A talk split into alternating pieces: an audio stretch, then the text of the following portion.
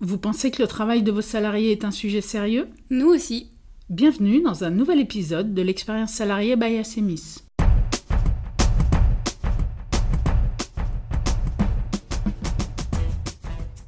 La reconnaissance est sur toutes les lèvres aujourd'hui. Le besoin de reconnaissance est déclaré, le manque de reconnaissance est déploré. Les DRH travaillent à des dispositifs de reconnaissance, les managers de proximité sont invités à changer de posture et à inclure la reconnaissance dans leurs pratiques quotidiennes. De plus en plus de plateformes voient le jour pour faire en sorte que la reconnaissance s'exprime en peer-to-peer et de la façon la plus visible possible sur les réseaux sociaux, qu'ils soient internes à l'entreprise ou même publics dorénavant. Parmi les formes de reconnaissance les plus citées, le remerciement et parfois les cadeaux, les compliments et la mise en valeur des réussites, avec aussi bien sûr la rémunération et les promotions professionnelles. Des choses somme toute plutôt simples à mettre en application. Pourtant, selon un sondage d'avril 2018 d'Odoxa pour France Info, plus de la moitié des salariés jugent que son travail n'est pas reconnu à sa juste valeur. Comment expliquer cela? Est-ce que ce sont les formes de reconnaissance qui ne sont pas adaptées aux attentes des salariés? Ou bien est-ce que ces modalités sont effectivement les bonnes, mais sans être encore suffisamment déployées?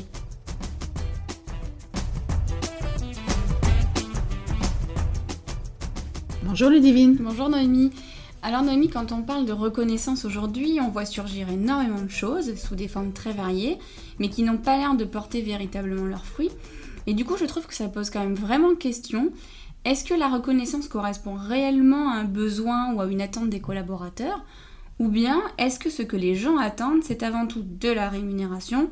Auquel cas, même en faisant tout ce qui est possible en matière de reconnaissance, ça n'aura jamais les résultats escomptés en termes de satisfaction des collaborateurs euh, en sachant que la rémunération est elle-même une forme de reconnaissance. Hein. Bien sûr, c'est pas la seule, mais c'en est une.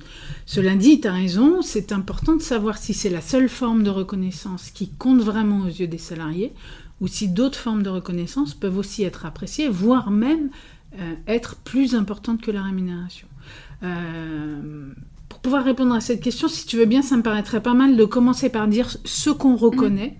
Euh, avant de voir comment on peut le reconnaître et justement aussi pour nous aider à mieux le reconnaître. Tu veux poser le cadre Oui, c'est ça, poser le cadre, redire des choses qu'on a déjà un peu dites euh, quand on s'est parlé de coopération dans un épisode précédent, euh, mais qui sont suffisamment importantes en matière d'expérience salariée que ça vaille la peine de, de les dire régulièrement. et donc, si on se dit qu'on pose le cadre, la première chose qu'on va se dire, c'est que ce cadre, il est professionnel. Ce qui veut dire que quand on parle de reconnaissance dans un contexte professionnel, ce qu'on reconnaît, c'est le travail. Le travail, les compétences mobilisées par le professionnel qui effectue ce travail. Rien de plus, rien de moins, mais surtout mm. rien de plus. Euh, même précaution que sur le sujet de la coopération, où bien souvent les questions de personnes viennent empêcher que le sujet soit pris dans le bon sens.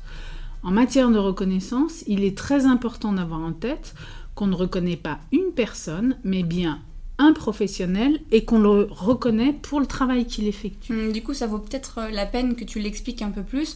Pour la plupart des gens, ça n'est pas du tout quelque chose d'évident. Hum. Et même nous, hein, quand on parle de donner le meilleur de soi-même au service d'un projet collectif, il y a bien une part de personnel finalement quand on dit ça. Oui, bien sûr. Et on peut effectivement hein, reprendre cette phrase pour bien expliquer ce qu'on dit en matière de reconnaissance. Euh, quand je suis au travail, je suis là en tant que professionnel pour mettre en œuvre mes compétences, mes capacités, mon intelligence, etc. au service de mon entreprise et de son projet, ce qu'on appelle justement le projet collectif. Et pour reprendre une expression populaire mais qui est très parlante, je trouve, euh, je vais mettre tout mon cœur à l'ouvrage. Donc, je vais bien y mettre de moi, mon cœur, mes émotions, mon intelligence, bien sûr mon corps si je fais un métier physique, etc. C'est pour ça qu'on parle de donner le meilleur de soi-même. En revanche, quand on parle de reconnaissance, on parle de jugement porté sur, et c'est là où il faut vraiment faire attention. Si le jugement est porté sur mon travail ou sur mes compétences, alors je peux choisir ce que je fais de ce jugement. C'est moi qui sais si tel ou tel aspect de mon travail dit des choses de moi ou du moment dans lequel je suis, ou d'autres choses d'ailleurs. Euh, pour prendre un exemple précis, si je fais une erreur d'inattention, ça peut être parce que quelque chose s'est passé qui a détourné mon attention, ça peut venir du fait que j'ai mal dormi la nuit dernière et que je suis fatiguée, ça peut venir du fait que j'ai en général du mal à me concentrer, ou du fait que mon travail ne m'intéresse pas et que je pense à autre chose en le faisant. Euh, si le jugement est porté sur l'erreur en elle-même, je suis capable, moi, d'en analyser l'origine et de faire les corrections nécessaires. En revanche, si plutôt que de me parler de mon erreur, on vient me dire que je ne suis pas quelqu'un d'appliqué, d'abord, il y a une grande chance pour que ce soit pas le bon diagnostic, et ensuite, il y a vraiment peu de chances pour que je puisse faire quelque chose à partir de ce jugement. Pour le dire euh, un peu d'une autre façon, quand le jugement porte sur le faire, c'est-à-dire sur le travail ou sur les compétences mobilisées, là on voit bien comment je peux apprendre, progresser, évoluer, etc. En revanche, quand le jugement porte sur un soi-disant trait de ma personnalité, d'une part, il y a de très fortes chances pour que ça tombe à côté, et surtout, de manière assez logique, je vais avant tout penser à me préserver des critiques, justement parce qu'elles attaquent ma personne, et faire plutôt donc être plutôt dans le registre de la protection plutôt que de rechercher le moyen de faire mieux. D'accord, donc et ce que tu dis finalement, c'est que la reconnaissance, c'est d'abord un jugement porté sur le travail ou sur les compétences mobilisées pour effectuer ce travail, c'est ça? Oui, c'est ça, absolument. Et ce que tu nous dis aussi, c'est que c'est le manager qui va porter ce jugement. En tout cas, le manager fait partie des personnes privilégiées pour porter un jugement sur le travail. Euh, avec une précision peut-être quand on parle de porter un jugement, ce dont il s'agit, c'est de porter son attention sur le travail de l'autre, de regarder ce qu'il fait et d'émettre une appréciation sur ce qu'il fait. Cette appréciation n'est pas forcément négative, hein, ce qu'on peut entendre de temps en temps derrière le mot jugement. Là, elle peut être positive ou négative. Oui, bien sûr, oui. Du coup, si on vient en manager, il a effectivement un rôle fondamental dans la reconnaissance du travail des collaborateurs, notamment dans la mesure où c'est lui qui va dire l'utilité du travail. On se parlait tout à l'heure du projet collectif c'est le manager qui est en mesure d'apprécier le travail de ses collaborateurs en lien avec le projet collectif. C'est lui qui va pouvoir dire en quoi le travail de chacun a permis de bien faire ce qui était demandé au service et qui va dire aussi en quoi ce qu'a fait le service a contribué à ce qui a été attendu de la direction et en quoi ça a permis de faire avancer le projet collectif de l'entreprise. C'est lui qui donne le sens du travail en fait. Hein. C'est lui qui montre à quoi servent les efforts et la répétition des efforts jour après jour. C'est lui qui est légitime pour reconnaître en quoi ces efforts répétés ont été utiles dans le sens où ils ont contribué à la concrétisation du projet de l'entreprise. D'accord, mais alors le manager, il fait ça comment euh, Il fait ça quand? Est-ce que ça doit passer par des moments formels? Est-ce qu'il faudrait par exemple que ce soit régulier, tous les jours, à fréquence fixe euh? Il a plusieurs moments à sa disposition pour faire ça. Certains sont très institutionnels, par exemple les entretiens annuels. D'autres sont à sa main et euh, c'est à lui de construire sa pratique professionnelle. En revanche, ce qui est intéressant, c'est de réfléchir euh, ces différents moments les uns par rapport aux autres, notamment pour faire en sorte qu'ils apportent bien chacun les bénéfices qu'on peut en attendre. Par exemple, un entretien annuel, c'est un moment, j'allais dire, un peu solennel du fait de sa fréquence, bien sûr, mais aussi parce qu'on y aborde des sujets de fond. On fait un bilan de l'année écoulée, on aborde l'avenir professionnel du collaborateur, généralement on fait une, évolution, une évaluation de ses compétences, euh, etc. Et puis surtout, on en garde une trace dans le dossier du collaborateur. Dans ce type de moment, la reconnaissance va être alimentée à la fois par le contenu de l'entretien, mais aussi par son déroulement. D'abord, le collaborateur va être sensible à un certain nombre de signaux. Le temps et l'attention que mon manager consacre à la préparation et à la réalisation de cet entretien m'informent sur l'importance qu'il accorde à mon travail et à moi en tant que professionnel. C'est en soi une première forme de reconnaissance et elle sera reçue comme telle. C'est tout ce qu'on appelle le management non verbal en fait. Oui, c'est ça. Alors je passe vite parce qu'on en reparlera plus longuement dans un prochain épisode. Mais il y a aussi des sujets de fond finalement, l'échange qui va se nouer au cours de l'entretien entre le manager et son collaborateur et qui va produire de la reconnaissance ou au contraire d'ailleurs montrer l'absence de reconnaissance. Effectivement, avec euh, à mon sens deux points importants qui sont la pertinence et l'exigence. Alors, on peut peut-être commencer par l'exigence dans la mesure où c'est un point qui est directement en relation avec la reconnaissance d'utilité. Ah oui, bien sûr, je t'en prie. Alors, en fait, c'est quelque chose qui ne vient pas spontanément à l'esprit quand on parle de reconnaissance, notamment parce que ces dernières années a beaucoup circulé l'idée que quand on donnait du feedback à un collaborateur, il fallait absolument trouver des choses positives à lui dire. Mm. Et d'une certaine façon, ça a passé le message aux managers qu'il fallait qu'ils adaptent leur niveau d'exigence. On leur a fait comprendre que pour ne pas démotiver leurs collaborateurs, il fallait absolument du positif, quitte à revoir à la baisse euh, leur niveau d'exigence. Mhm.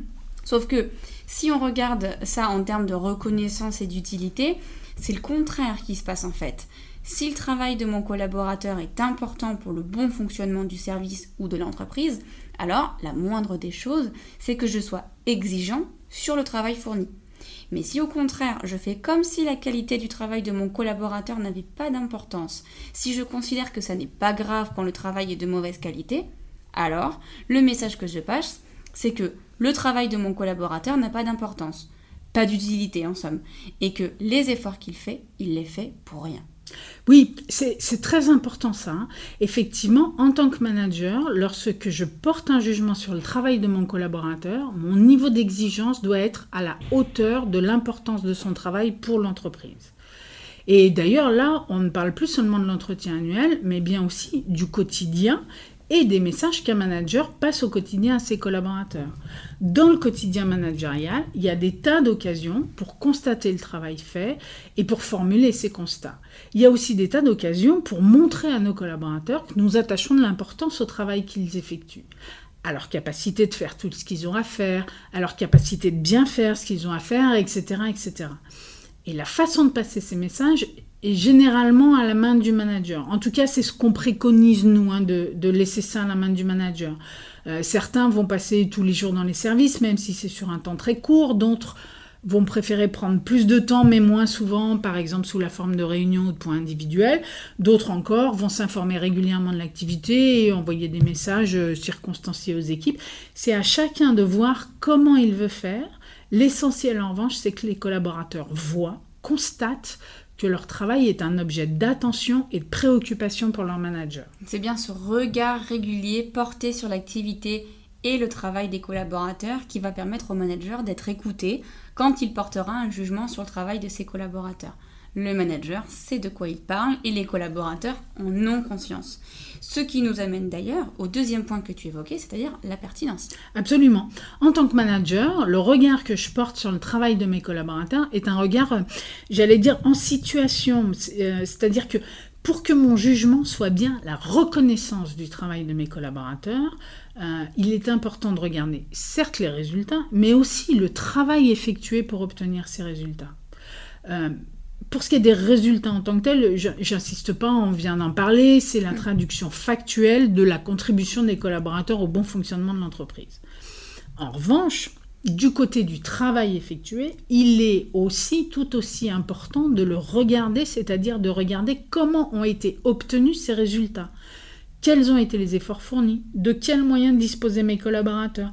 Quels obstacles ils ont dû surmonter, etc., etc.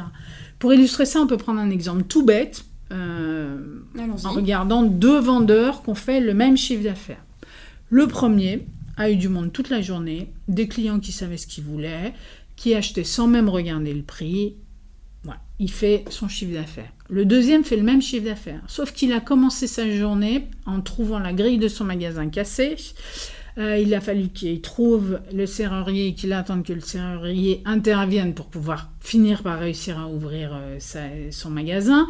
À midi, son collègue appelle pour lui dire qu'il est malade, qu'il viendra pas. Tous les clients de la journée étaient grincheux, etc., etc. Bon, évidemment, là, tu vois bien que je, je suis en train de prendre un Mhm. exemple démesurément caricatural, mais du coup, on voit bien à, à partir de ça que ça n'est pas ni le même travail, ni le même engagement, ni les mêmes efforts, alors que c'est le même résultat. Ça veut bien sûr pas dire que les résultats du premier vendeur ne comptent pas. En revanche, ça montre que pour être pertinente, la reconnaissance du travail doit prendre en compte le contexte de travail et les moyens mobilisés, pas uniquement les résultats. Oui, et ce qui implique que le manager doit connaître les éléments de contexte pour pouvoir reconnaître le travail de ses collaborateurs. Absolument. Alors, là, on vient de voir l'importance de reconnaître l'utilité du travail et en quoi consiste cette reconnaissance. Mais est-ce que c'est la seule chose qui compte?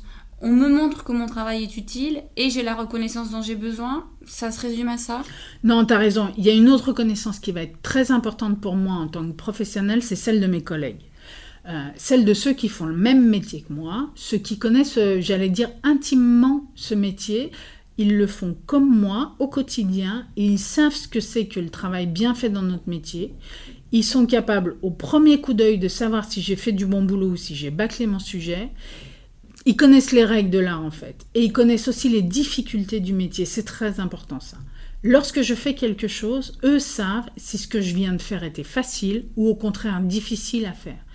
Et du coup, ce sont eux qui vont pouvoir reconnaître la qualité de mon travail. Alors, on peut peut-être faire une précision avant d'entrer dans le détail. Si on veut être précis, on parle normalement de reconnaissance de beauté, non pas de reconnaissance de la qualité. En tout cas, c'est comme ça que la nomme Christophe Dejour, hein, qui a beaucoup travaillé sur ce sujet.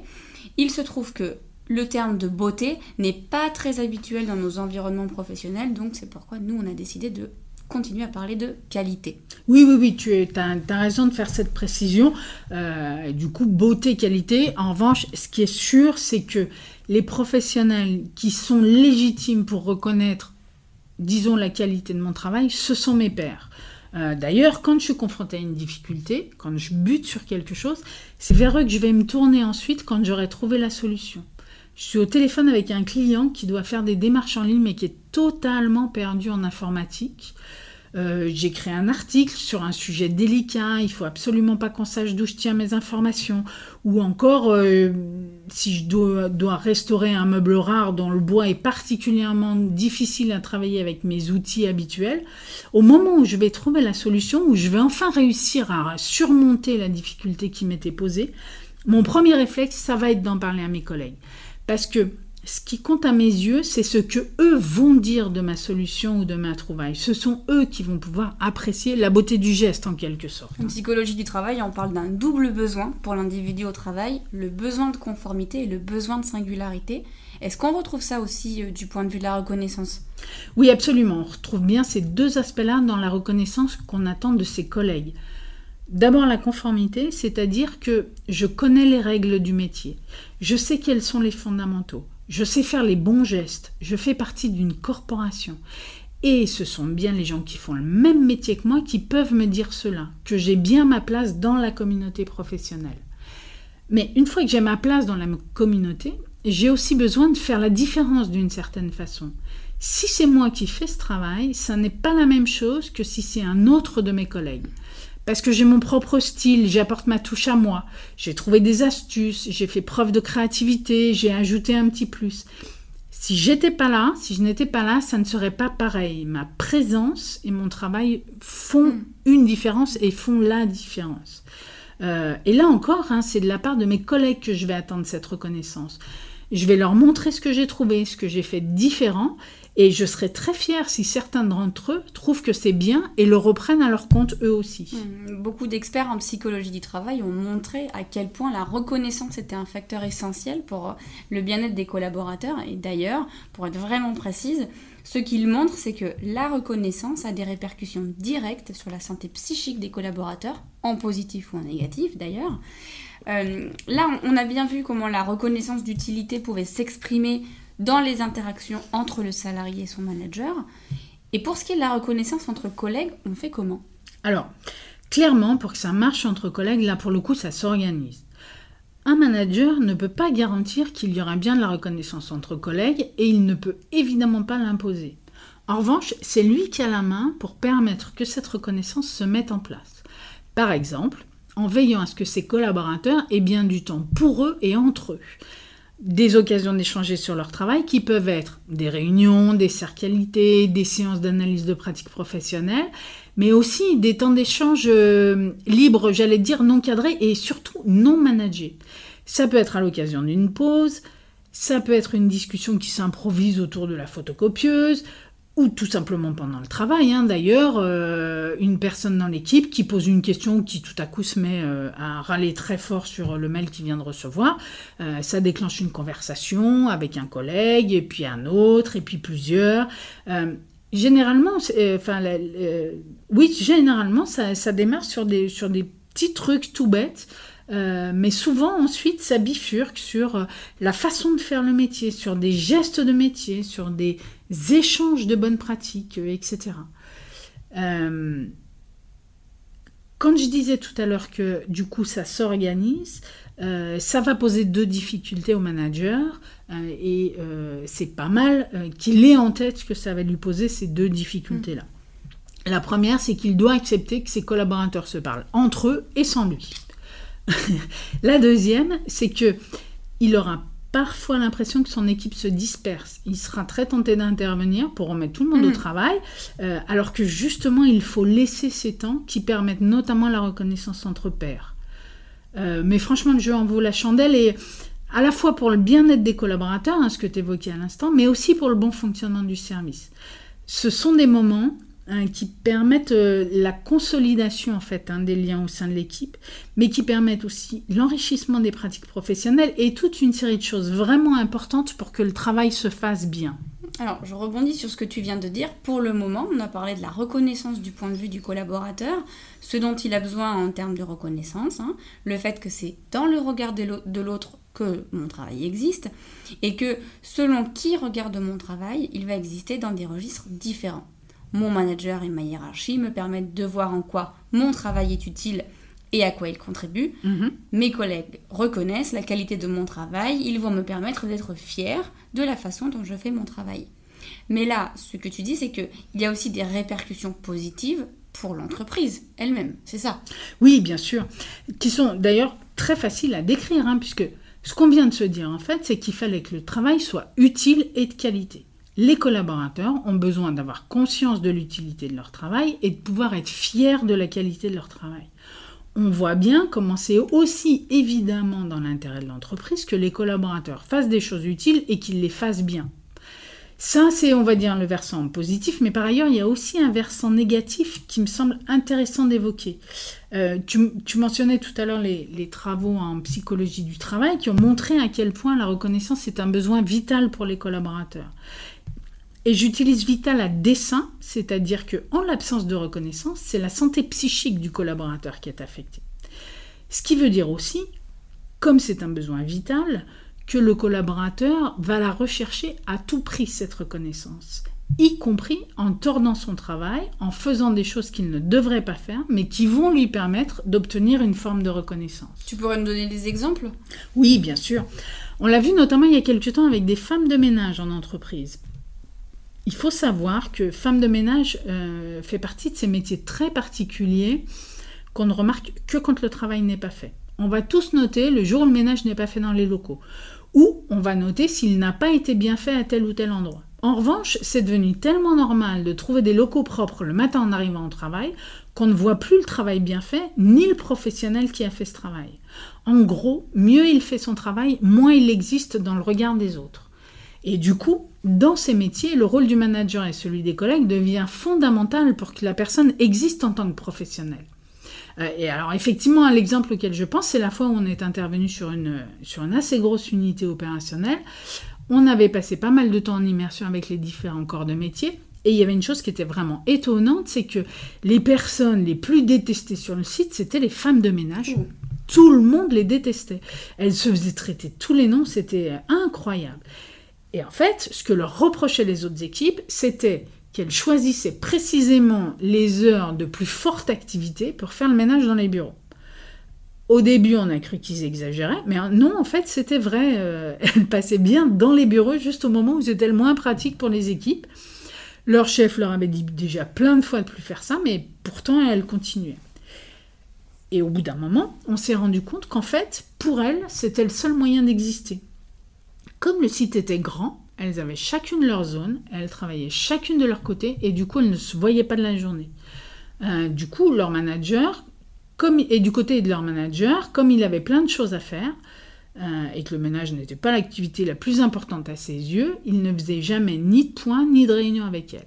Pas de reconnaissance managériale, pas de reconnaissance entre collègues, et comme exister est un besoin vital, elle préférait encore exister en se faisant engueuler par tout le monde que de ne pas exister du tout. Du coup, on fait quoi là dans ces cas-là? On demande au manager de faire des points avec ses collaborateurs? Oui, bien sûr, on a commencé par ça. Hein. Ça fait partie du métier de manager, ça. Lui, pour le coup, il n'avait juste pas réalisé à quel point c'était important pour elle, mais dès qu'on en a eu parlé, il les a réintégrés, bien sûr, dans son management quotidien. Euh, et puis, on a réorganisé un peu leur journée. Comme le site était très grand, on ne pouvait pas les faire travailler à deux tout le temps, ça leur faisait trop de déplacements. En revanche, on avait trouvé quelques endroits qu'elle faisait à deux pour pouvoir aussi se parler entre professionnels. Hmm, d'accord. Donc il y, a, certains métiers pour lesquels il faut faire particulièrement attention à la reconnaissance, notamment du fait que le travail effectué ne se voit pas. Absolument. D'autant que c'est beaucoup plus fréquent qu'on ne le pense. Hein. Pas forcément à ce point, mais typiquement dans les métiers de service, le travail réalisé est difficile à visualiser à la fin de ma journée de travail, je n'ai pas d'objet physique à voir ou à montrer pour matérialiser les efforts que j'ai faits durant toute la journée. Euh, cela dit, il y a un deuxième type de, de, répercussion et qui là pour le coup va concerner tous les métiers cette fois-ci. Euh, c'est le deuxième exemple que je pourrais donner. Vraiment embêtant celui-ci. Euh, du coup, je donnerai pas trop de détails, mais qui montre bien comment certains collaborateurs, à force de ne pas être reconnus, finissent par tordre leur travail pour obtenir non pas de la reconnaissance, mais de la gratitude, notamment de la part de leurs clients. Euh, là, c'était dans, une agence bancaire, un guichetier à qui personne n'adressait la parole, ni ses collègues, ni son manager. Quand il avait besoin d'un coup de main, personne ne venait l'aider, il n'était pas invité aux pauses, on ne lui donnait jamais les informations, il fallait qu'il se débrouille pour les avoir, euh, bref, il était vraiment totalement isolé. Il était seul. Et du coup, encore une fois, parce que c'est un besoin vital, la reconnaissance, pour trouver des gens qui s'intéressent à son travail et qui puissent lui dire qu'ils appréciaient son travail, il, ne lui restait que ses clients. Euh, quitte à faire des choses hors procédure, voire même interdites. C'est-à-dire que moi, quand j'étais à ses côtés, je l'entendais dire aux clients des choses comme euh, euh, Bon, ça, normalement, j'ai pas le droit de le faire, mais pour vous, je vais le faire. et effectivement, pour connaître un peu les métiers de la banque, je l'ai vu faire des choses qui sont normalement vraiment interdites. Euh, mais c'était la seule façon qu'il avait trouvé pour que quelqu'un enfin apprécie son travail et euh, le remercie. Euh, du coup, il faut qu'on garde à l'esprit que si on se place du point de vue de l'entreprise, je suis collaborateur, si mon chef ou mes collègues ne regardent pas mon travail, je n'existe pas, donc je cherche d'autres regards, d'autres remerciements, je suis susceptible pour obtenir ça, de tordre mon travail, par exemple pour entendre des remerciements de la part des clients. Et donc, du point de vue de l'entreprise, je vois bien comment je n'ai absolument pas intérêt à ce que mes collaborateurs tordent leur travail. D'autant plus que parfois, ça a des répercussions possiblement assez graves. Mm-hmm. L'exemple que je viens de te donner, et qui t'imagine bien pour un collaborateur qui fait des choses qui sont formellement interdites. D'ailleurs, l'idée n'est pas d'excuser, hein, euh, juste de comprendre que c'est l'absence de reconnaissance qui est le déclencheur de cette dérive. Et donc, de donner à voir que la reconnaissance est quelque chose de fondamental, certes pour, pour le collaborateur, mais aussi pour l'entreprise, du fait des répercussions que ça peut avoir. Alors là, on a évoqué euh, beaucoup de choses à propos de la reconnaissance, Noémie, mais rien à propos de la rémunération. Est-ce que ça veut dire que la rémunération n'a pas sa place dans la reconnaissance? C'est vrai que pour l'instant, euh, on a avant tout parlé du regard porté sur le travail. C'est clairement un prérequis, il est indispensable, il n'y a pas de reconnaissance sans regard porté sur le travail et sur le professionnel qui a effectué ce travail. Pour autant, c'est bien sûr pas suffisant. Et la reconnaissance a toute sa, la rémunération pardon, a toute sa place dans la reconnaissance, tout simplement parce que c'est la contrepartie financière aux efforts que je fournis à la valeur que je crée pour mon entreprise et au fait que j'ai bien apporté ma pierre à l'édifice. Ma rémunération doit traduire ça et je dois pouvoir en être sûr.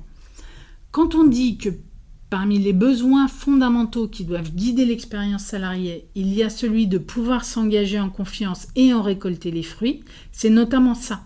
Je donne le meilleur de moi-même, je mets tout mon cœur à mon travail et je peux le faire sans retenue, car je sais que je peux avoir confiance et que mon entreprise me donnera en retour ce que mon, travail et ce que mon engagement mérite, à commencer par une rémunération à la hauteur de mon travail et de ma contribution. Dans le même esprit d'ailleurs, on peut lister pas mal de choses hein, qui sont des marqueurs de la reconnaissance. Il y a les perspectives de promotion professionnelle, il y a les formations, notamment celles qui permettent à un, collaborateur d'élargir son champ de compétences, et puis tout simplement le fait de donner des responsabilités particulières à un collaborateur, euh, qu'il s'agisse de l'accueil des nouveaux, qu'il s'agisse de lui donner euh, plus de responsabilités quand son manager n'est pas là, ça peut aussi être du tutorat, enfin voilà, il y a plein de choses possibles. Tout ce qui donne à voir qu'on sait ce que le collaborateur fait pour l'entreprise et qu'on apprécie ce que son travail et son engagement apportent à l'entreprise, tout ça, ce sont des marqueurs de la reconnaissance. Et parmi les marqueurs de reconnaissance, tu évoquais aussi tout à l'heure le temps et l'attention consacrée par le manager à son collaborateur ou à ses collaborateurs. Oui, effectivement, hein, dans les marqueurs de, de reconnaissance, une fois qu'on a bien posé le principe de regard posé sur le travail, l'utilité du travail, la qualité du travail, les marqueurs supplémentaires, ou on pourrait dire les marqueurs de confirmation, vont à la fois relever d'actions qui sont menées et ou pilotées par la DRH, et aussi relever de pratiques managériales qui vont être soit cadencées dans le temps, on prenait euh, tout à l'heure l'exemple des, entretiens euh, annuels euh, ou, qui peuvent être aussi mensuels hein, dans, un, dans un certain nombre d'entreprises, soit qui sont dans les pratiques quotidiennes managériales.